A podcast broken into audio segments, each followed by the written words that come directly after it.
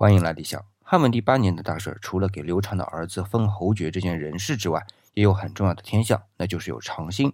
古人对于天象极为重视的，而重视除了以前说过的天人感应之外，还有一个副产品，就是极为细致的分类。就比如说这长星，它就是彗星这一类天体更细的称呼，就是把今天的彗星再细分为三类。除了长星，还有薄星和彗星。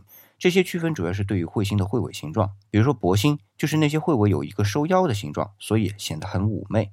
这个“薄”字本来就是背，只是在形容形状的时候才读“薄”。那彗星的“彗”是有扫除的意思，扫除心上的尘埃嘛，就聪明了。所以古时候的彗星就是彗尾特别宽大的今天的彗星。那么长星呢？显而易见就是彗尾特别长，长到要用丈来表示。这可是在地面上测量彗尾。一般这种天象，古人会认为有灾难。的确，第二年的春天就全国旱灾了。那今天我们知道这只是一个巧合，而且只要时间跨度够长，总是能巧合得上的。